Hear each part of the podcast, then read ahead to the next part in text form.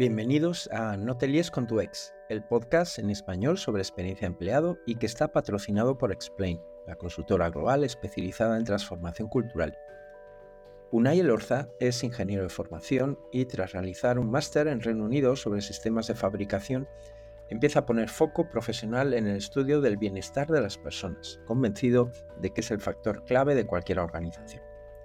Unai es investigador y profesor en la Universidad de Mondragón.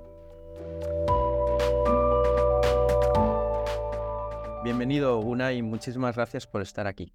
Gracias a ti, Rafa, por darnos la oportunidad de expresarnos en tu podcast.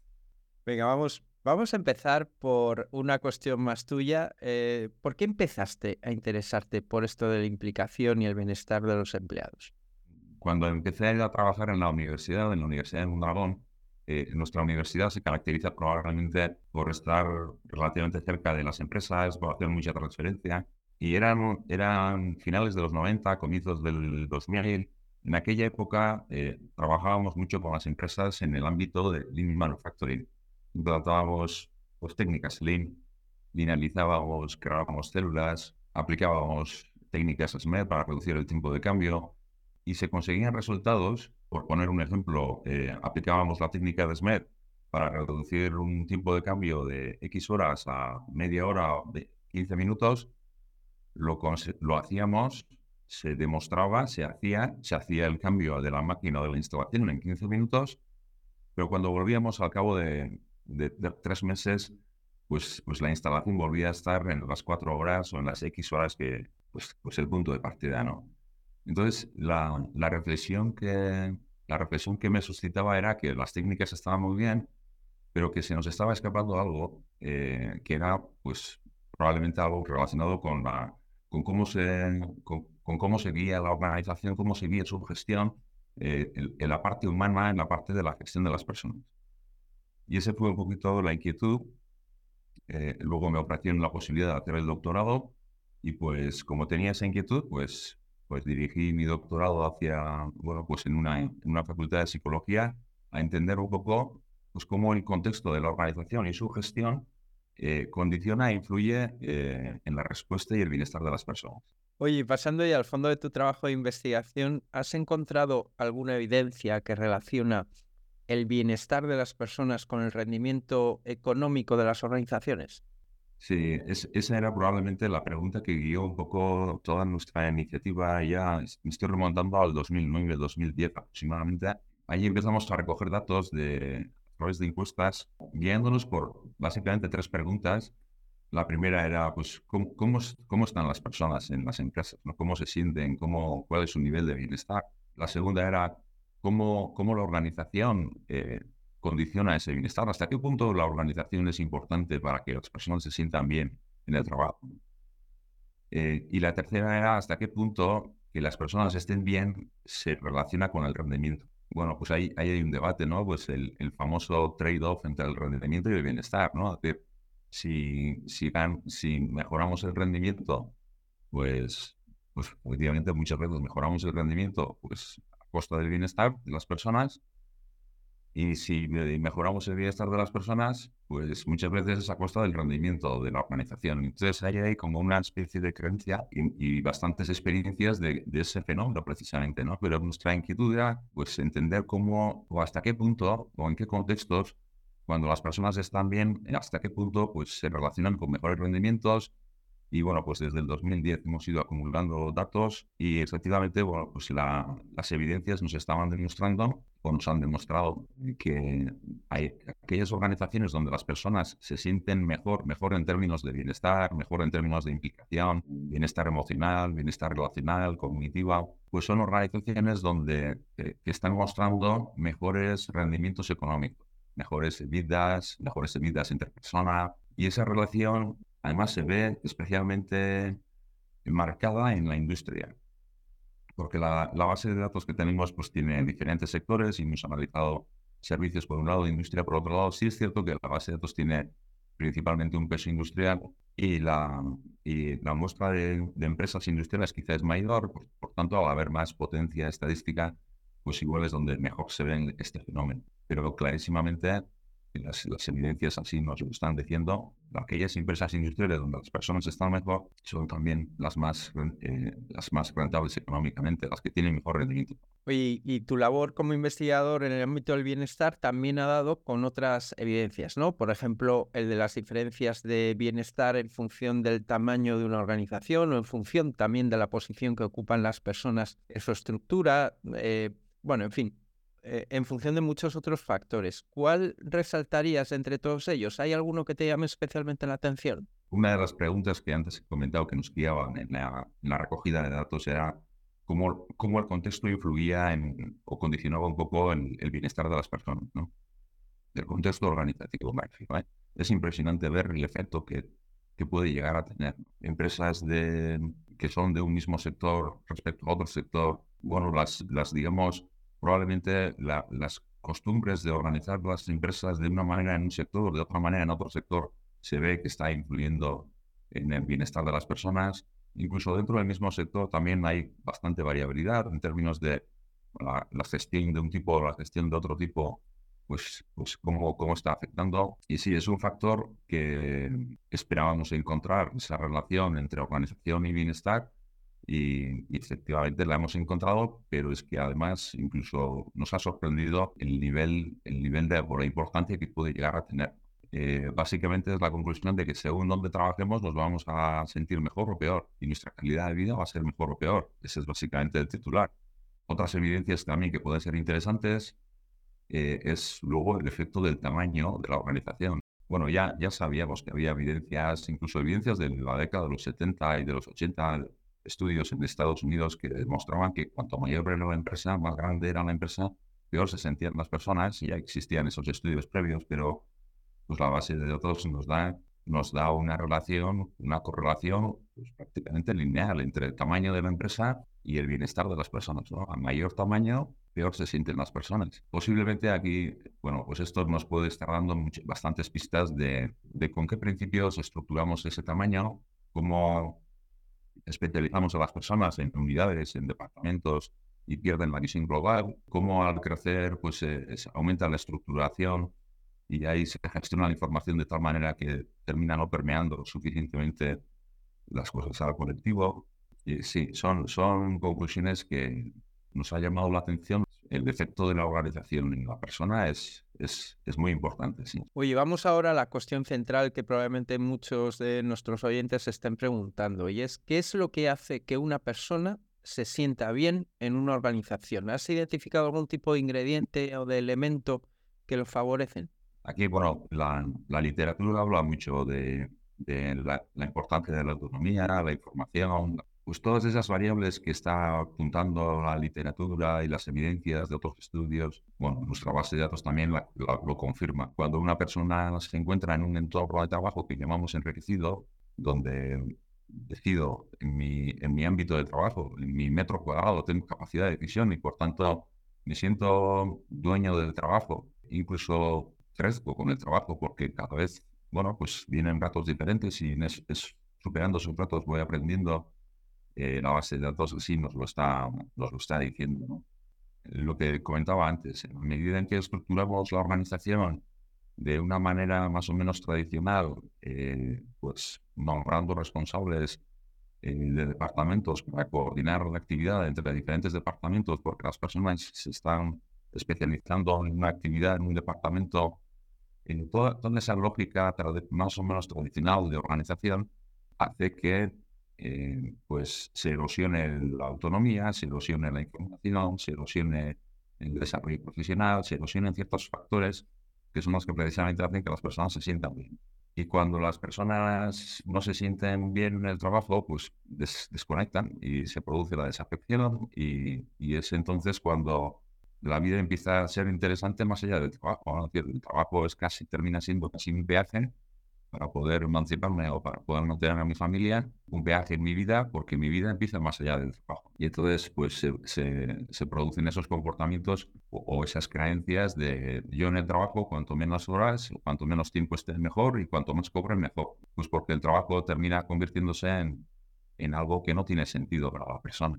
Y entonces, claro, el debate aquí, el debate aquí es cómo, cómo hacemos cómo generamos contextos de trabajo, y especialmente a medida que la empresa va siendo grande, eh, generar entornos de trabajo donde tener información, tener cierta capacidad de decisión, eh, tener la posibilidad de, crecer profesionalmente, sentir que pues en un momento dado puedo equivocarme y aprender de la equivocación y del error eh, es algo positivo y que el, el contexto organizativo no me penalice por eso y por estoy en un contexto de confianza y de seguridad, donde si necesito ayuda, tengo compañeros y compañeras que me van a echar una mano. Ese tipo de contextos de trabajo es donde las personas se sienten bien. Y cuando la persona se siente bien, pues es precisamente pues porque le encuentra sentido al trabajo y ahí podemos probablemente, según en qué contextos organizativos, conectar el sentido del trabajo con el sentido de la vida y, y conectar con la naturaleza humana, que es encontrarle sentido a las cosas que hacemos. Ahí es donde la persona se siente bien y por tanto despliega energía. Es donde despliega voluntariamente esfuerzo, iniciativa y energía en favor de la organización. Bueno, me ha encantado el concepto de peaje. Volviendo a esos ingredientes, ¿cómo interactúan entre sí? Porque entiendo que esos ingredientes se relacionan también entre sí de, de alguna manera, ¿no? Este es un tema interesante. ¿Eh? porque los análisis estadísticos nos están dando a entender que estamos probablemente hablando más de un ecosistema que de, una serie de variables. Por ejemplo, voy a poner un ejemplo sencillo. Para que la persona tenga capacidad de decisión y sea dueño de su trabajo y, y, tenga autonomía en su metro cuadrado, por llamarlo de alguna manera, para que pueda ejercer esa autonomía necesita información. Pues para que la decisión que vaya a tomar en cada momento sea la mejor posible, necesita formación porque no está probablemente acostumbrado a tomar decisiones y, si ahora queremos que empiece a tomar decisiones, pues necesita tener ciertos criterios claros, necesita unos objetivos claros, porque las decisiones que tiene que tomar las tiene que dirigir en una dirección determinada, necesita un entorno de confianza y, de seguridad, porque si tiene miedo a equivocarse, no va a tomar decisiones y necesita el apoyo y la ayuda de los responsables pues, para favorecer esa, esa autonomía. Entonces, algo tan, entre comillas, simple como la autonomía, es decir, podemos hablando, no, hay que desarrollar la autonomía en, las, la organización para que las personas se sientan mejores, pero es que desarrollar ese concepto implica trabajar muchas variables que están conectadas entre sí, que se interrelacionan entre sí y que por tanto estamos hablando de desarrollar otro, otro contexto organizativo muy diferente y probablemente cambiar pues, la, la forma en la que se gestiona y se organiza la empresa. En algunos ámbitos se habla del sistema operativo de la organización. ¿Cómo opera la organización? Ese concepto de sistema operativo denota dos conceptos interesantes. Por un lado, los diferentes elementos de la organización están conectados entre sí y si cambio un elemento necesariamente voy a tener que cambiar otro. Si quiero favorecer la autonomía necesariamente tengo que favorecer la información, pero para favorecer la información tengo que cambiar eh, no sé, el, también el rol de la dirección y generar un contexto de confianza. Y fíjate, algo tan sencillo, entre comillas, a su vez complicado como generar un contexto de confianza para que la gente pueda tomar iniciativa, pues eso es un cambio de sistema operativo. Y el concepto de sistema operativo eh, nos da esa idea de interconexión entre diferentes elementos, de, de, cambiar todo ese contexto. Pues estamos hablando probablemente más de otra forma de trabajar. Oye, contigo aprendí el concepto de creencias, ¿no? Que eh, en el fondo todo, todo esto de lo que estás hablando, el sistema operativo, se sustentaba en una serie de creencias, ¿no? En las creencias de la organización.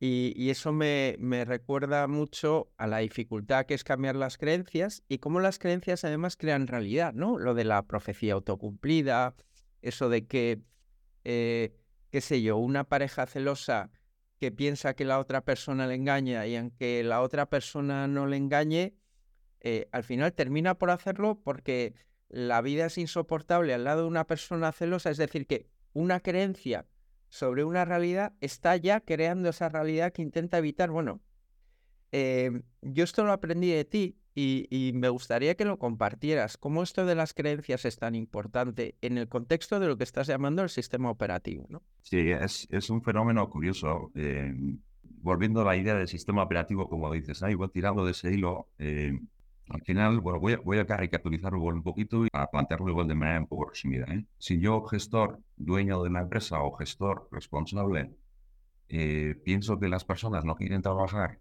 evitan el trabajo, solo quieren cobrar mucho, pues si, si esa es la creencia que predomina en mí, si tengo esa mirada, vamos a ponerlo así, si, si estoy viendo a las personas desde esa mirada o desde esas creencias, pues obviamente voy a, organizar la, empresa de una manera determinada. Va a haber sistemas, sistemas de bueno, supervisión, va a haber responsables que estarán repartiendo el trabajo al, colectivo y están supervisando que las cosas van bien. Y en esos contextos de supervisión, de, de no, no, dejar demasiada autonomía a las personas porque no nos podemos, bueno, pues, pues no quieren trabajar. O sea, son personas que evitan el trabajo. Entonces, con esa mirada de, pues me llevo, me eh, genero un sistema operativo en la organización donde hay probablemente poca información, hay probablemente poca autonomía, poco desarrollo profesional, y entonces estoy generando desde mi mirada un contexto organizativo que de alguna manera con el tiempo erosiona el bienestar y la motivación de las personas. Y como erosiona esa motivación y ese bienestar y se generan desafecciones, pues la, la gente empieza a materializar los comportamientos que precisamente mis creencias estaban imaginándose. Es decir, eh, esos comportamientos de desafección, de ha terminado con la producción, media hora antes está en el vestuario cambiándose, pues eso, pues ves como no decía yo que la gente no quiere trabajar. Entonces, eh, de alguna manera provocamos la, la respuesta en el colectivo desde nuestra mirada y esa respuesta que provocamos en el colectivo reafirma mi mirada. Y estamos como en una circularidad, como atrapados en un círculo, en un bucle, a veces le llamamos atrapados en el bucle, o eh, en ciertas, en el mundo del pensamiento de sistemas se le llama eh, atrapado en nuestro propio pensamiento, ¿no? Es decir, como yo estoy pensando de cierta manera, organizo la empresa de acorde a esa manera, pues que reafirma mis creencias y mi mirada.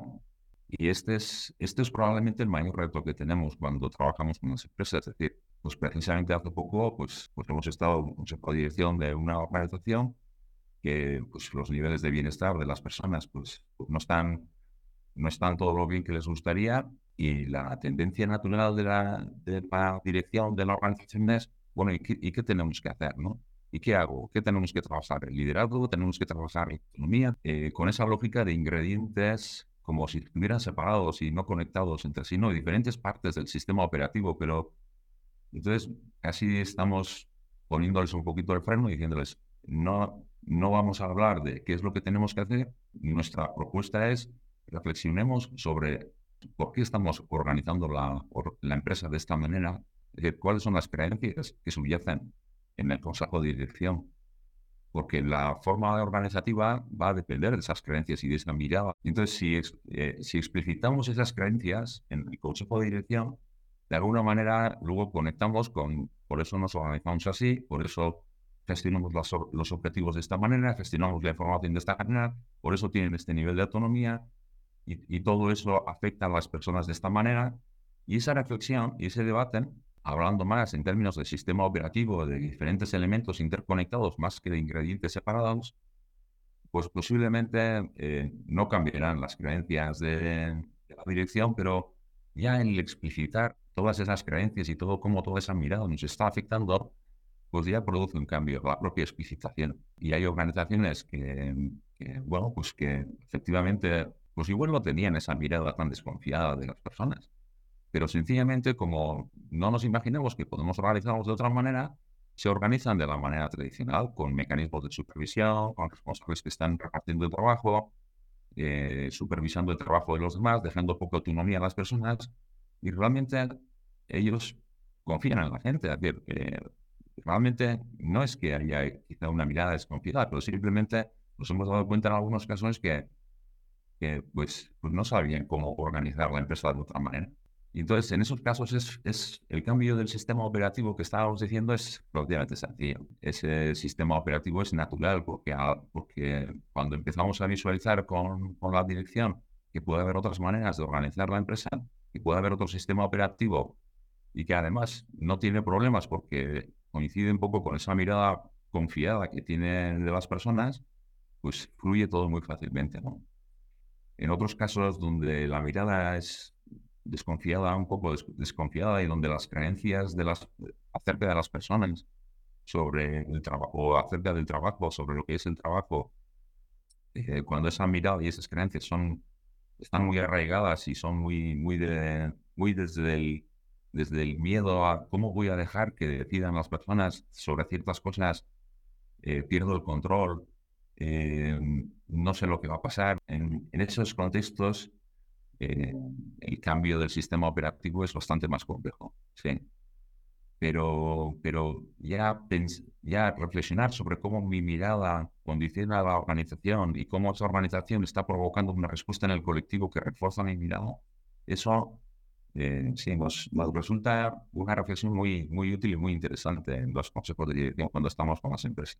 Esto es súper potente, Unai, porque me recuerda un, un tema que yo he trabajado más, que es el de los modelos híbridos, en empresas de servicios, ¿no? no tanto el sector industrial, donde es muy difícil, ¿no? pero en empresas de servicios, donde muchos puestos de trabajo se pueden combinar, algunos días en casa, otros en la oficina. Hay muchas organizaciones donde esa mirada a la que tú te refieres, esa mirada eh, supone afirmaciones del tipo de, la gente cuando está en casa no trabaja, está viendo series, o, o por ejemplo, no se puede colaborar en remoto. Ese tipo de miradas eh, las, las he visto yo, o sea, las, en, primera persona, he escuchado esas creencias, ¿no? Y eso lo condiciona todo. Esto, esto que encuentras es súper interesante. Yo entiendo que, claro, que, que al final tu propuesta para el cambio consiste en intervenir en esa mirada, ¿no? Cambiar la mirada de la dirección, la mirada actual, cambiarla por otra, ¿verdad? Es así. Normalmente hacemos tres preguntas, o sea, o reflexionamos sobre otras cuestiones. Es increíblemente eh, útil la filosofía para, estos, para estas reflexiones, porque, por ejemplo, una, una pregunta como ¿qué es la persona? Fíjate, una pregunta tan grande como esa, ¿no? Es decir, ¿qué es la persona en el contexto de una organización? Claro, pero ¿qué es la persona? Pues la persona es una persona que tiene unas necesidades y tiene unas inquietudes y, y, y tiene, o es un recurso, o es un recurso que puedo quitar, poner, despedir, contratar, o, realmente es alguien que, tiene unas necesidades que si cubrimos esas necesidades básicas, sabemos que va a poner mucha energía, mucha voluntad, mucha y se va a comprometer con la organización. Otra pregunta conectada con la anterior, el trabajo. Para algunos dicen, el trabajo pues es un medio para ganar dinero. Bueno, podemos darle ese sentido al trabajo. Pues, el trabajo puede ser un medio para ganar dinero y lo necesitamos, pero también puede ser algo más que eso. El trabajo puede ser un espacio de crecimiento y de desarrollo profesional, de crecimiento personal. El trabajo incluso hasta me puede llegar a dar una identidad en la sociedad. Muchas personas se presentan con su oficio. Yo soy el panadero, yo soy el carnicero, y entonces puedo obviamente crecer con ese trabajo. Y, y como la naturaleza de la persona, vuelvo otra vez a qué es la persona, como la naturaleza de la persona es crecer en su vida darle sentido a su vida, hacer algo en la vida, pues, pues claro, eh, si conectamos con esa naturaleza humana y organizamos la empresa de acuerdo a la naturaleza de las, de las personas, más que pensar solo en organizar la empresa como si fueran recursos, pues es ahí donde producimos el cambio del sistema operativo. Y luego el tercer, la tercera pregunta que también solemos, eh, solemos generar bastante debate es ¿para qué está la organización? si la organización está solo para ganar dinero o está también para otras cosas, ¿no?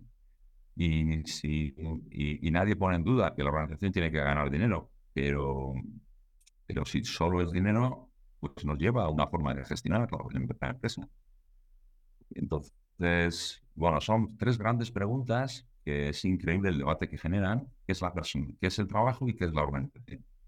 Y nos da pie pues, para hacer todas estas reflexiones, hablar del sistema operativo, de los ingredientes del sistema operativo interconectados, de cómo eso afecta a las personas y, terminar un poquito con ellos, pues concluyendo en que, en que tenemos que humanizar un poco más la empresa, que, tenemos que organizar las empresas pensando más en la persona y no tanto pensando en que las personas son recursos. Las personas pueden ser recursos, no, no digo que no, ¿eh? perfectamente, pero es mucho más que un recurso y organizar la empresa de acuerdo a la naturaleza humana, más que organizar la empresa de acuerdo a ciertos principios que nos vienen de hace 100 años o 120 años eh, y nos llevan a donde nos llevan, que las personas desconecten del trabajo.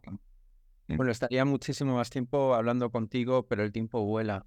Unai, te tengo que hacer la última pregunta, que es la que siempre hacemos a todos los invitados, y es ¿quién crees que sería interesante invitar a nuestro podcast?